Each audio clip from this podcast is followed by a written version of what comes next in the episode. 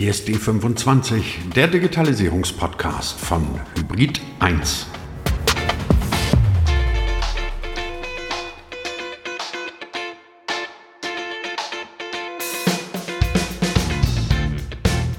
In kaum etwas, liebe Hörer von D25, in kaum etwas ist der Mensch so gut wie in der Verdrängung von Dingen, an die er sich eher nicht gerne erinnert.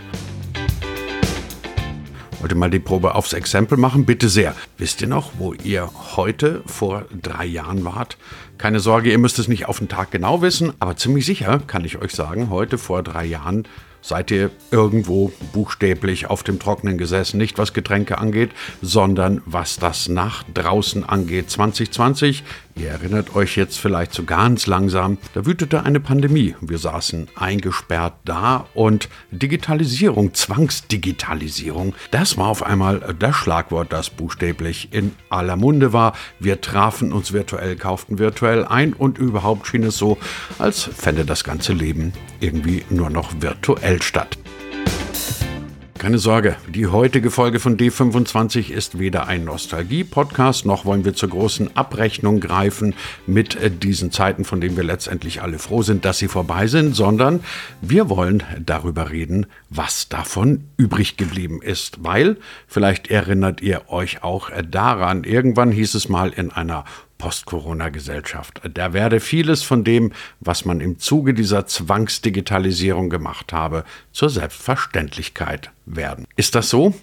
Hm, nur sehr eingeschränkt, sagen unsere heutigen beiden Gäste. Das ist zum einen Barbara Engel. Sie ist Autorin des Digitalisierungsindex beim Institut der deutschen Wirtschaft und auf der anderen Seite Frederik Reim. Er ist Country Lead Germany by Fair und Fair wiederum ist die weltweit größte Online-Großhandelsplattform. Tja, und die beiden sagen, hat sich was. Ganz so ist es nicht, im Gegenteil, es geht sogar ein bisschen zurück. Warum stagniert die Digitalisierung in Deutschland im Jahr 2023 immer noch und warum geht sie beispielsweise im Einzelhandel sogar wieder zurück? Spannende Fragen, viele, viele Antworten jetzt gleich in der neuen Folge von D25, dem, ja klar, Digitalisierungspodcast von Hybrid 1 und den wird es auch weiterhin immer überall da geben, wo es gute Podcasts gibt. Mein Name ist Christian Jakubetz und ich wünsche erkenntnisreiche 30 Minuten.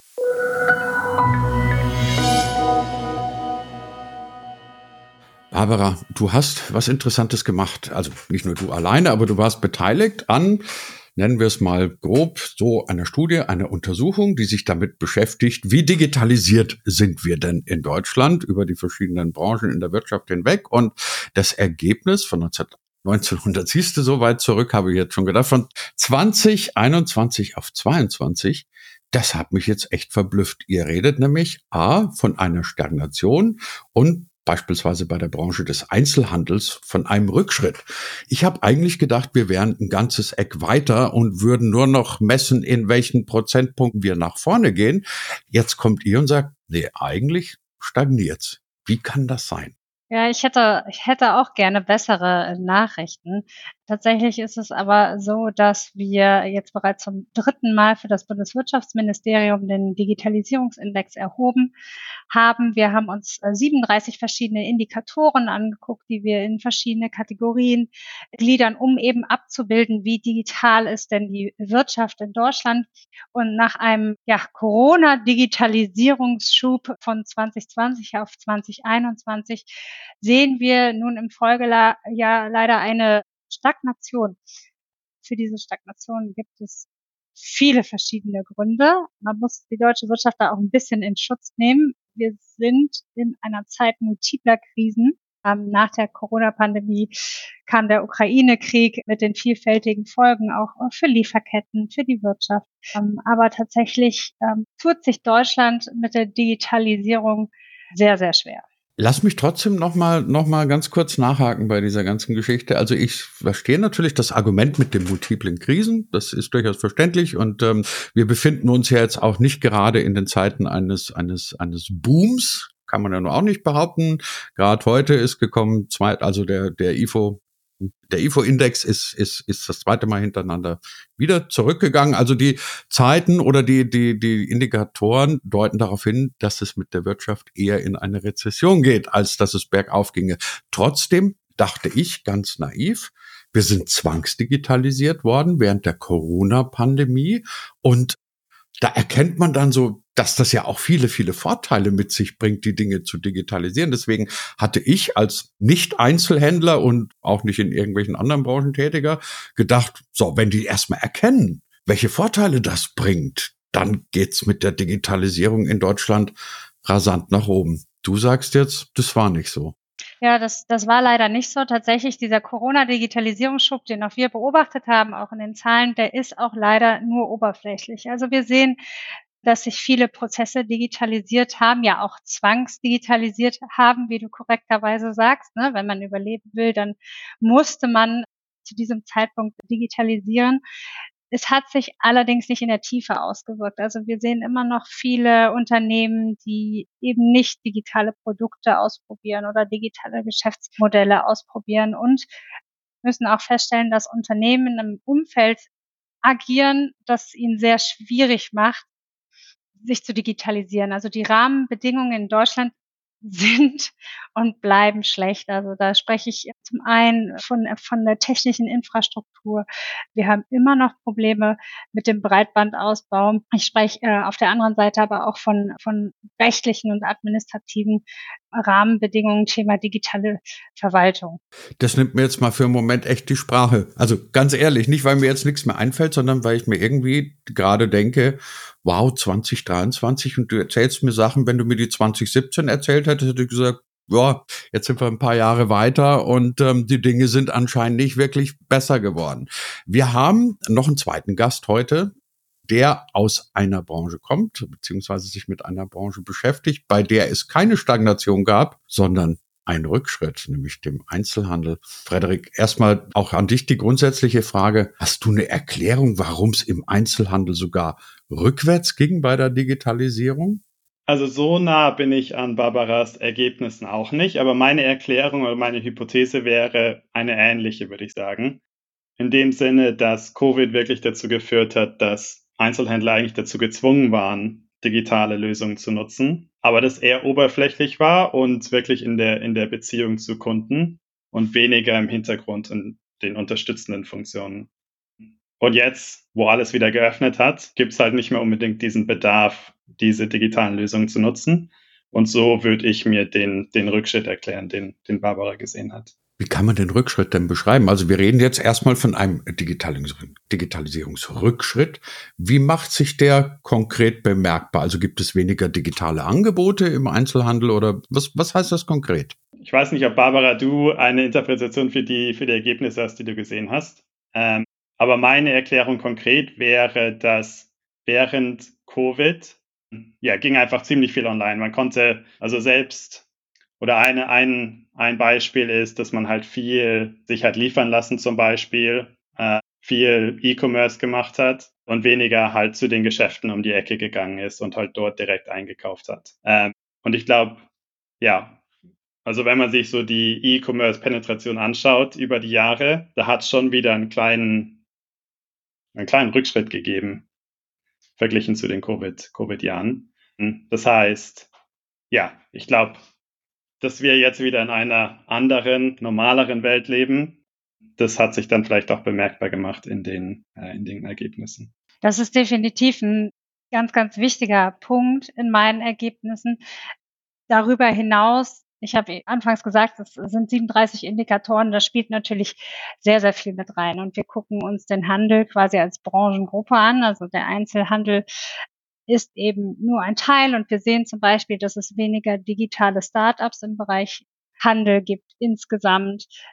Wir sehen, dass es weniger Innovationskooperation zwischen Startups und etablierten Unternehmen gibt. Wir sehen, dass digitale Produkte abnehmen. Also das ist ja ein Konglomerat an verschiedenen Effekten, was damit einspielt. Aber ganz, ganz wichtig ist eben, wir sind aus dieser Corona-Krisensituation raus und in eine andere Krisensituation rein, aber irgendwie ist dieser Rückschritt halt dadurch vor allen Dingen zu erklären. Frederik, deine Einschätzung, wenn wir heute von Anwendungen, von konkreten Anwendungen für den Einzelhandel reden. Da ist es ja jetzt nicht mehr so wie noch vor, sagen wir, zehn Jahren, dass du irgendwas installieren und aufbauen und sonst was muss. Ganz viele Dinge laufen als Software as a Service. Es gibt Komplettlösungen. So eigentlich musst du ja heute als äh, durchschnittlicher Einzelhändler gar kein Nerd oder gar kein Freak mehr sein. Du musst dir nicht mal mehr irgendeinen tollen IT-Administrator einstellen, um die Dinge zu nutzen, die es inzwischen gibt. Trotzdem reden wir immer noch davon, dass es so einen Unwillen gibt. Ja, und jetzt stehe ich wieder da mit meiner dummen Frage, wie kann das sein? Hast du eine Erklärung? Ja, also aus meiner Sicht tendieren Einzelhändler dazu, die Hürden der Digitalisierung zu überschätzen und die Vorteile zu unterschätzen. Und wenn man da mit Einzelhändlern spricht, dann sagen sie zum Beispiel sowas wie, generell hört sich eure Lösung sehr interessant an und super attraktiv, aber ich habe bis jetzt einfach nicht die Zeit gehabt, mich damit auseinanderzusetzen, mich dort reinzuarbeiten. Dafür muss ich mir ein paar Tage Zeit nehmen und die habe ich einfach nicht. Ähm, und ich glaube, das Positive ist dort, dass es eine generelle Bereitschaft zur Digitalisierung gibt. Und das hat auch eine Umfrage gezeigt, die wir mit dem IFA Köln durchgeführt haben. Ähm, aber ich denke, die Umsetzung, die fällt vielen einfach noch schwer. Und ja, die gleiche Umfrage hat gezeigt, dass 22 Prozent der Händler mit der, mit der, mit den, mit dem digitalen Angebot überfordert sind. Ebenso viele haben gesagt, dass sie nicht das nötige Fachwissen haben, um sich damit auseinanderzusetzen. Ähm, und ja, ich glaube, es ist wirklich die, die Umsetzung, wo es, wo es hapert. Kann das unter Umständen sein, das ist jetzt mal nur eine Hypothese von mir, dass möglicherweise das auch so ein bisschen Henne-Ei-Problem ist. Das heißt, dass die Kunden im Einzelhandel solche Dinge gar nicht so sehr nachfragen. Also ich frage deswegen, weil ich persönlich, also ich fand jetzt die Pandemie auch nicht schön, um Gottes Willen, gab ja niemanden, aber solche Sachen wie Click und Collect oder sowas, das fand ich schon ganz angenehm. Und ich hab dann, ich bin relativ oft in den USA und weiß, dort ist es im Einzelhandel Standard. Du gehst zu irgendeinem Public Supermarkt, bestellst deine Sachen online, der stellt dir deine Tüte hin, du löst es mit dem Code aus und gut ist. Wenn man den Leuten die Angebote dort nehmen würde, würden wahrscheinlich die Kunden rebellieren. So wie ich euch verstehe, also euch beide, gab es jetzt auch nicht gerade den großen Kundenaufschrei, dass die Leute gesagt haben, warum sind diese tollen Angebote wieder weg? Ja, das stimmt. Das stimmt. Also ist der Kunde, oder anders gefragt, Barbara, vielleicht habt ihr auch da Erkenntnisse darüber, sind vielleicht in Deutschland auch die Leute, die Kunden, die Menschen weniger digital affin? Denkt man das im Übrigen auch oft bei der Debatte um Bargeld. Also in den USA steht in, an vielen Dings no cash in this house und in Deutschland klebt der Deutsche irgendwie immer noch an seinen Euroschein und sagt, nein, ich will nicht mit dem Handy zahlen. Also sind vielleicht auch bei uns die Leute ein bisschen, sagen wir mal, konservativer? Im, Im internationalen Vergleich auf jeden Fall. Die Digitalisierungsskepsis in, in Deutschland ist viel größer als in anderen Ländern. Wenn ich an der Supermarktkasse stehe, äh, gucke ich auch immer links und rechts, wer bezahlt denn vielleicht noch mit dem Handy, mit dem Wallet. Ich bin eigentlich immer die Einzige, die das macht. Und ich weiß noch, wie ich das vor einiger Zeit bei jemandem anderen beobachtet habe und gedacht habe, Mensch, das Handy habe ich ja eh die ganze Zeit in der Hand und jetzt muss ich es einfach nur noch dahin halten und automatisch bezahlt. Mir war der Nutzen irgendwie sofort klar und ich habe es sofort umgesetzt. Aber ähm, tatsächlich ist das insgesamt in der ähm, deutschen Gesellschaft eher nicht der Fall. Also da werden ähm, ja Neuerungen eher langsam angenommen. Es gibt viel Bedenkenträgerei und also ja, da muss erst jemand auf ganzer Linie von, von etwas überzeugt sein, damit das auch umsetzt. Und das bremst die Digitalisierung natürlich auch sehr aus. Und ich habe da auch Erfahrungen aus anderen Ländern, die mich überhaupt erst dazu geführt haben, zur Digitalisierung zu forschen, weil ich gedacht habe, das kann doch nicht sein, dass es die Digitalisierung so unterschiedlich weit ist, beispielsweise in Israel und in Deutschland. Woran liegt das? Und was müssen wir tun, damit Menschen und damit Unternehmen den, den Nutzen der Digitalisierung wirklich verstehen und ihn für sich nutzen können? Also du merkst schon, ich bin totale Digitalisierungsoptimistin. Ich verstehe Bedenken, aber ich bin eben auch der Überzeugung, dass man Dinge ausprobieren muss um auch Bedenken zu verifizieren oder zu falsifizieren.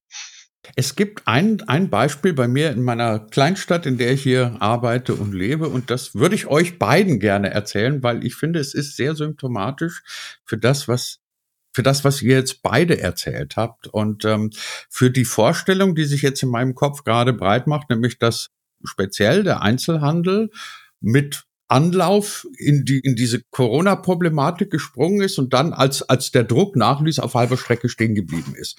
Ich habe ein paar hundert Meter von hier weg einen Supermarkt. Großes Ding, Kette muss ich ja nicht sagen, aber so ein klassischer mittelständischer Kleinstadt-Supermarkt, sagen wir es mal so. Und die haben mitten in der Corona-Phase, so vor eineinhalb Jahren, haben die so, so Selbstbedienungskassen eingeführt, ne? wo du also selber scannst und nur noch in den USA findest du das wirklich in jedem Dorfladen inzwischen. Und dann hältst dein Handy drauf, bezahlst, irgendjemand checkt noch, ob du auch wirklich brav alles bezahlt hast. That's it. So, das haben die dann aufgebaut. Da stehen die jetzt vier solche Kassen seit eineinhalb Jahren und seit eineinhalb Jahren steht dort Kasse nicht im Betrieb. Ich beobachte im Übrigen genau dasselbe wie du, Barbara. Ich bin nach wie vor einer der ganz wenigen wenn nicht sogar der, der einzige meistens, der mit dem Handy zahlt. Ich habe aber auch den Eindruck, weder die Einzelhändler, also in diesem Fall der Supermarkt, noch die Kunden sind besonders unglücklich drüber. Die hatten auch ein florierendes System mit Selbstabholung, eben auch während der Corona-Zeit. Dieser Counter mit, mit Abholung von bestellten Sachen ist komplett verwaist, geht keiner mehr hin. Also es ist, Frederik, exakt so, wie du es vorhin beschrieben hast, es ist wieder alles wie vorher. So, was jetzt nicht eine Aufforderung zum Lamentieren sein soll, weil Lamentieren nutzt ja nichts, aber die Frage im Raum steht, wie bringen wir die deutsche Wirtschaft, Barbara und vor allem den Einzelhandel, Frederik, dazu, dass wir uns verdammt nochmal aus dem Jahr 2003 irgendwo mal in die Mitte der 20er Jahre dieses Jahrtausends bewegen. Ich nehme mal den Ball auf für, für die deutsche Wirtschaft, äh, äh für, für den Überblick äh, sozusagen. Wir sehen, dass in unseren Indexergebnissen auch, die, die Rahmenbedingungen müssen sich verändern, sie müssen sich deutlich verbessern. Die Infrastruktur habe ich schon angesprochen, dass äh, ja die Planung und Genehmigung von Infrastrukturvorhaben beispielsweise, die muss viel schneller gehen. Wir müssen schnelles Internet an jeder Milchkanne haben, weil im Zweifelsfall auch an jeder Milchkanne ein Unternehmen ist, das von der Digitalisierung profitieren kann und profitieren möchte. Also die müssen äh, wir alle mit mitnehmen und wir müssen es ja einfacher machen, staatliche Leistungen zu, zu beantragen und zu erhalten und müssen insbesondere auch die Start-up-Szene in Deutschland ja unterstützen. Also gerade fehlt es besonders an Risikokapital und Startups sind einfach ähm, die, die Treiber die, der Digitalisierung, also die ohne die geht es nicht. Und gerade auch in Kooperation mit traditionellen, etablierten Unternehmen äh, können, können Startups da sehr, sehr inspirierend sein. Also da müssen wir Rahmenbedingungen schaffen, die Digitalisierung auch in Unternehmen ermöglicht. Ja, und, und von Startup-Seite, ich kann vielleicht meine persönlichen Erfahrungen einfach teilen. Ähm, ich habe ja am Anfang gesagt, dass Einzelhändler eher dazu tendieren, insbesondere die kleineren, eher dazu tendieren, die Hürden der Digitalisierung zu überschätzen und die Vorteile zu unterschätzen. Und ich glaube, als Startup geht es dann wirklich darum, das Produkt so attraktiv zu gestalten wie möglich für den deutschen Einzelhändler, ähm, aber dann auch dafür zu sorgen, dass die Hürden sehr klein sind und dass die Einzelhändler wissen, dass die Hürden klein sind. Ähm, und was das in der Praxis heißt, also ich kann es jetzt von, von unserer Perspektive sozusagen erklären das Produkt, Produkt so attraktiv zu machen wie möglich, ist, dass man halt sehr einfach von sehr vielen Herstellern Produkte finden kann, dass die, dass die Konditionen, die man als Einzelhändler bekommt, besser sind, als sie jetzt anderswo bekommen würden, dass sie mehr Flexibilität haben auf unserer Plattform, mehr Agilität auf sich ändernde Rahmenbedingungen zu, zu reagieren. Sprichwort Ukraine-Krieg zum Beispiel. Ähm, das sind so die Vorteile. Und wenn wir dann über die, wenn wir dann über die Hürden sprechen, ähm, da geht es wirklich darum, dass man die Registrierung, also die Anmeldung so einfach macht wie möglich und wirklich so schnell Zugang bekommt zu den Vorteilen, äh, dass man wirklich sieht, was, was sind wirklich die Vorteile. Und es ist nicht so schwer, ja, auszuprobieren, wie die Plattform funktioniert, was die Vorteile sind. Und ich glaube, der andere Punkt dort ist, dass man die Prozesse einfach so ähnlich designt, wie die Leute sie schon kennen.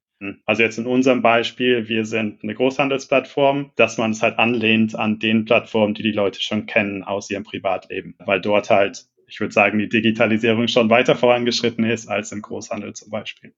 Aber das ist doch erstaunlich, weil, weil du es gerade ansprichst, Frederik. Ich meine, müssen jetzt nicht unbedingt Namen nennen, aber gefühlt jeder zweite Deutsche, wahrscheinlich sind es sogar noch mehr, hat einen Amazon-Account. Wahrscheinlich haben 80, 90 Prozent aller Deutschen irgendwann schon mal irgendwas im Netz eingekauft. So, das Prinzip Warenkorb, das Prinzip Checkout und bezahlen per whatever you want, gibt's ja tausend Möglichkeiten, sollte ja eigentlich bei den allermeisten bekannt sein.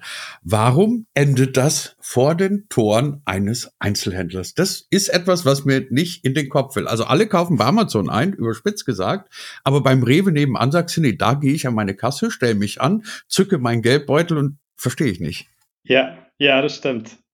Ah, der Supermarkt ist vielleicht noch was anderes, aber so die Einzelhändler, mit denen ich gesprochen habe, die halt Klamotten verkaufen oder Parfum oder sonst was, ähm, ich glaube, da geht es wirklich darum, dass deren Kernfokus die Kundenbeziehung ist, die persönliche Beratung, die persönlichen Erlebnisse im Laden selber, so dass man zum Beispiel Kleidung oder Parfums anfassen will, riechen will, erleben will.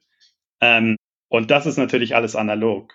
Das heißt, für diese Einzelhändler ist es Digitale was, was jetzt nicht in deren Kernfokus ist, was sie vielleicht im Privatleben nutzen, aber ihr Laden ist wirklich, das, ja, alles darum ist analog und das Digitale ist eher eine unterstützende Funktion. Barbara, das bringt mich zu einem Punkt, was Frederik gerade sagt, ähm, den ich interessant finde und mir zumindest einbilde, ihn zu beobachten. Ich habe immer den Eindruck, wenn es um Digitalisierung geht, dann gibt es so zwei Denkschulen. Die eine ist so die ganz extreme Pro-Digital, nennen wir sie einfach mal so, die sagt, alles wird digital. Die ganzen analogen Prozesse lösen sich irgendwann mal auf und die Welt wird irgendwie so ein digitales Ding. Also beispielsweise ja auch bei, bei uns in der Branche Medien. Wer wird irgendwann mal noch Zeitungen auf Papier lesen? Das ist ja eine berechtigte Frage. Und dann gibt es das, was Frederik ja auch gerade geschildert hat, diejenigen, die sagen, nee, aber ich brauche meine Interaktion, ich brauche den direkten Kontakt zum Kunden und, und, und ich muss den beraten können und all diese Geschichten. Und das Digitale wird das Analoge nie ersetzen. Am Ende des Tages bleibt das Digitale bestenfalls ein kleines Helferlein für die, für die analoge Welt. Mein Eindruck ist, Deswegen heißt der Laden, den wir hier betreiben, interessanterweise auch Hybrid 1, dass die Wahrheit vielleicht irgendwo in der Mitte zu finden ist, dass man also sagt, natürlich kann es einen Einzelhandel geben, der nach wie vor sein, sein stationäres Geschäft hat, der aber auch eine starke digitale Säule hat. Also Frage an dich, A, kann es sein, dass wir irgendwann mal so eine Welt bekommen, in der beide Säulen selbstverständlich sind? Und B, was hindert uns eigentlich daran, beziehungsweise warum gibt es immer so diese, diese radikalen, das wird nie passieren, Schulen? Hast du irgendeine Idee? Geht aus euren Forschungen da irgendwas hervor? Ja, also ich bin auch der Meinung, dass, dass die Wahrheit definitiv irgendwo dazwischen liegt, dass wir in ja in einer hybriden Welt leben werden, dass bestimmte analoge Sachen nie ganz verschwinden werden. Es wird sich das behaupten, was besser funktioniert, was den Menschen mehr Nutzen stiftet, in the long run sozusagen. Gerade auch beim Thema KI äh, sieht man das. das die KI ist einfach, wird ein Werkzeug sein, um unser Leben besser zu machen. So, nicht mehr und nicht weniger. Also ich hab, bin da auch nicht allmachts, habe keine Allmachtsfantasien, was KI angeht oder was Digitalisierung angeht. Aber es ist wichtig, Digitalisierung als Werkzeug zu sehen, mit dem man das Leben besser machen kann. Da gilt dann aber auch, ein Brot ist immer ein Brot. Das wird immer ein Brot sein. So, da kann man nichts digitalisieren. Aber wenn man sich eine Großbäckerei anguckt, dann muss man sagen, ja, es macht Sinn, äh, bestimmte Prozesse in dieser Bäckerei zu digitalisieren, zu automatisieren. Das Brot kann ja Brot bleiben, aber die Infrastruktur oder die Struktur dahinter kann sich digitalisieren. Und schon haben wir sozusagen das, das Beste aus, aus beiden Welten. Ich glaube, es ist für, für die Gesellschaft ganz wichtig, eben den, den Nutzen zu erkennen, um auch diese radikalen Positionen aufzuweichen. Da muss man jetzt mal psychologisch gucken, was steckt hinter, hinter der Radikalität? Ist das, ist das vor allen Dingen Angst? Ja, wahrscheinlich. Und da hilft dann eben informieren. Ne? Und wir sehen auch in unseren Umfragen, dass viele Unternehmen vor allem unwissend sind, zum Beispiel bezüglich der Regulierung. Und dann wird dann gesagt, ja, wir machen das nicht, weil wir rechtliche Bedenken haben. Ja, wir machen das nicht, weil wir Datenschutzbedenken Bedenken haben. Wenn man dann genauer nachfragt, ist gar nicht die Regulierung an sich das Problem, sondern das Unwissen. Was bedeutet diese Regulierung für mich? Trifft die jetzt überhaupt auf mich zu? Geht es bei dem, was ich mache, eigentlich um die personenbezogenen Daten, die von der Europäischen Datenschutzgrundverordnung betroffen sind oder nicht? Ja, machen wir alles lieber nicht, weil es könnte ja wie was damit zu tun haben. Also es ist eher eher Unwissen, was dann eher zu einer radikalen Position führt. Und ja, ich möchte das mit meiner Forschung auf jeden Fall aufweichen und finde es auch toll, dass es so Podcasts wie D25 gibt, die das halt auch genau das machen, informieren über die Digitalisierung. Und ähm, natürlich müssen wir schauen, dass wir aus unserer Bubble so ein bisschen rauskommen, weil wir sehen die Vorteile. Wahrscheinlich hören ja. den Podcast jetzt den, die Falschen, ne? Ja, ja.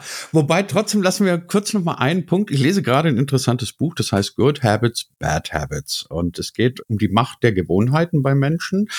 Barbara, du hast gerade das Thema Angst angesprochen, was ich durchaus für plausibel halte. Aber Frederik, wie groß kann beispielsweise gerade im Einzelhandel wirklich die Gewohnheit sein? Also ich zahle meine Brötchen beim Bäcker seit Jahrtausenden mit meinem 5-Euro-Schein, den ich immer bei mir habe und die lege ich hin und was weiß ich was. Und das ist eine Gewohnheit, die sich einfach nicht aufbrechen lässt, ob sie Sinn macht oder nicht. Die Forscher übrigens, die, die dieses Buch gemacht haben, sagen, das Schlimme bei Gewohnheiten ist, dass der Mensch eben auch ganz viele schlechte Gewohnheiten haben kann, die er auch wieder besseren Willens, Willens sage ich schon, besseren Wissens einfach behält.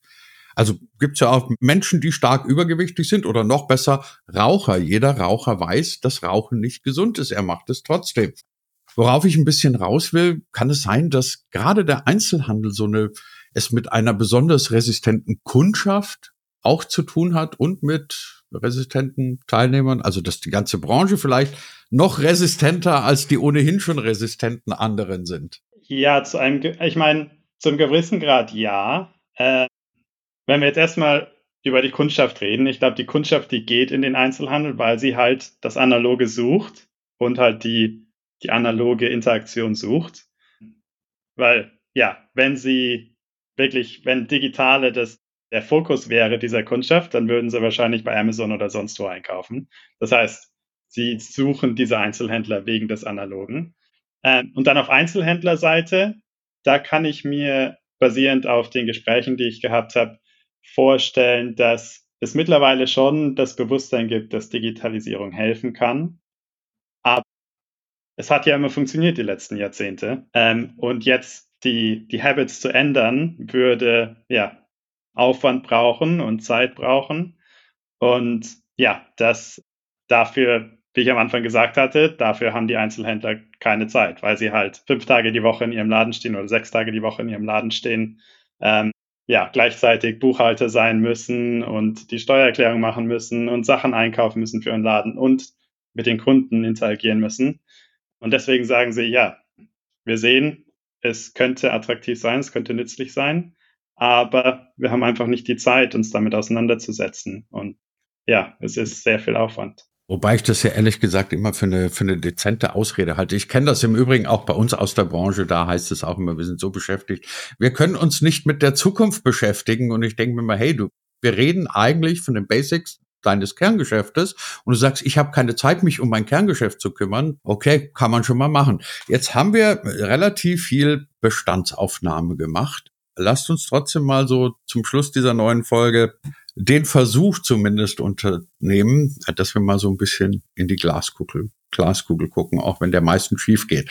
Ähm, glaube aber trotzdem, dass es interessant wäre, weil letztendlich, ja, wir können uns jetzt auch in zwei Jahren nochmal wieder treffen und dann sagen, ist es immer noch nichts vorwärts gegangen. Also, wie schaffen wir es, dass diese gottverdammte Digitalisierung in Deutschland endlich mal ein bisschen echt auf den Weg kommt. Dass wir also klar, wir haben über die Rahmenbedingungen gesprochen, Barbara hat es nochmal gesagt, Breitband in Deutschland ist immer noch ein relativ schlechter Witz und manches andere auch, aber das kann es ja dauerhaft nicht sein. Also wo stehen wir in zwei, drei Jahren und was müssten wir tun, um in zwei, drei Jahren nicht wieder in diesem Podcast, also ich spreche sehr gerne mit euch, aber nicht wieder da sitzen und sagen, ja, so richtig vorwärts gegangen ist eigentlich nichts. Ich glaube, dass es wichtig ist, persönlich auch, auch Digitalisierung vorzuleben, so wie ich das an der Supermarktkasse mache und äh, anderen von den Vorteilen zu erzählen, persönlich im Privaten, aber auch natürlich auf, auf professioneller Ebene im beruflichen, weil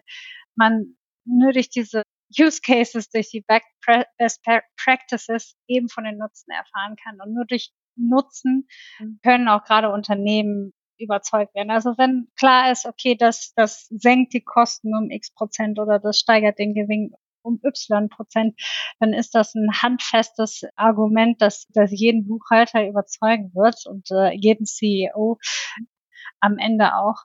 Und ähm, ja, ich versuche das privat und beruflich auf jeden Fall vorzuleben und diesen Digitalisierungsoptimismus äh, auszustrahlen, damit es eben vorwärts geht. Und äh, ja, für mich ist Digitalisierung ähm, ja, es, es ist kein Selbstzweck und ist als Begrifflichkeit insofern auch irreführend, weil Digitalisierung für mich einfach der zum Fortschritt dazugehört. Also es ist Fortschritt und äh, der ist der ist unvermeidbar sozusagen. Also wenn wir zukunftsfähig sein wollen, dann müssen wir eben Fortschritt wagen und es geht mit Digitalisierung einher. Ja, von Startup-Seite würde ich dort sagen, dass es unsere Aufgabe ist, ähm, die neuen digitalen Technologien so einfach zu machen wie möglich und dass es halt wirklich keine wirkliche Hürde ist, die auszuprobieren und zu sehen, was die Vorteile sind. Ähm, so, das ist der erste Teil und der zweite Teil ist, das auch zu kommunizieren und ja, sozusagen Aufklärungsarbeit zu leisten in dem Sinne. So eine Sache, die wir vor kurzem gemacht haben, ist so eine Inhaltsreihe für, für Einzelhändler, die halt wirklich erklären, wer wir sind, wie es funktioniert, was die Vorteile sind. Und ich hoffe, dass wir, ja, dass wir so Aufklärung betreiben und wirklich die Vorteile der, der Digitalisierung zeigen können. Tja, dann halten wir uns alle zusammen, vielleicht an das gute alte Motto Hoping the best, expecting the worst. Mal gucken, ob wir uns dann äh, nächstes Jahr oder übernächstes Jahr nochmal in dieser Runde treffen und gucken, ob wir irgendwelche Fortschritte gemacht hätten. Schön wäre es ja. Für den heutigen Tag sage ich erstmal herzlichen Dank an Barbara Engels und an Frederik Reim. Vielen Dank an euch beide. Vielen Dank auch. Ja.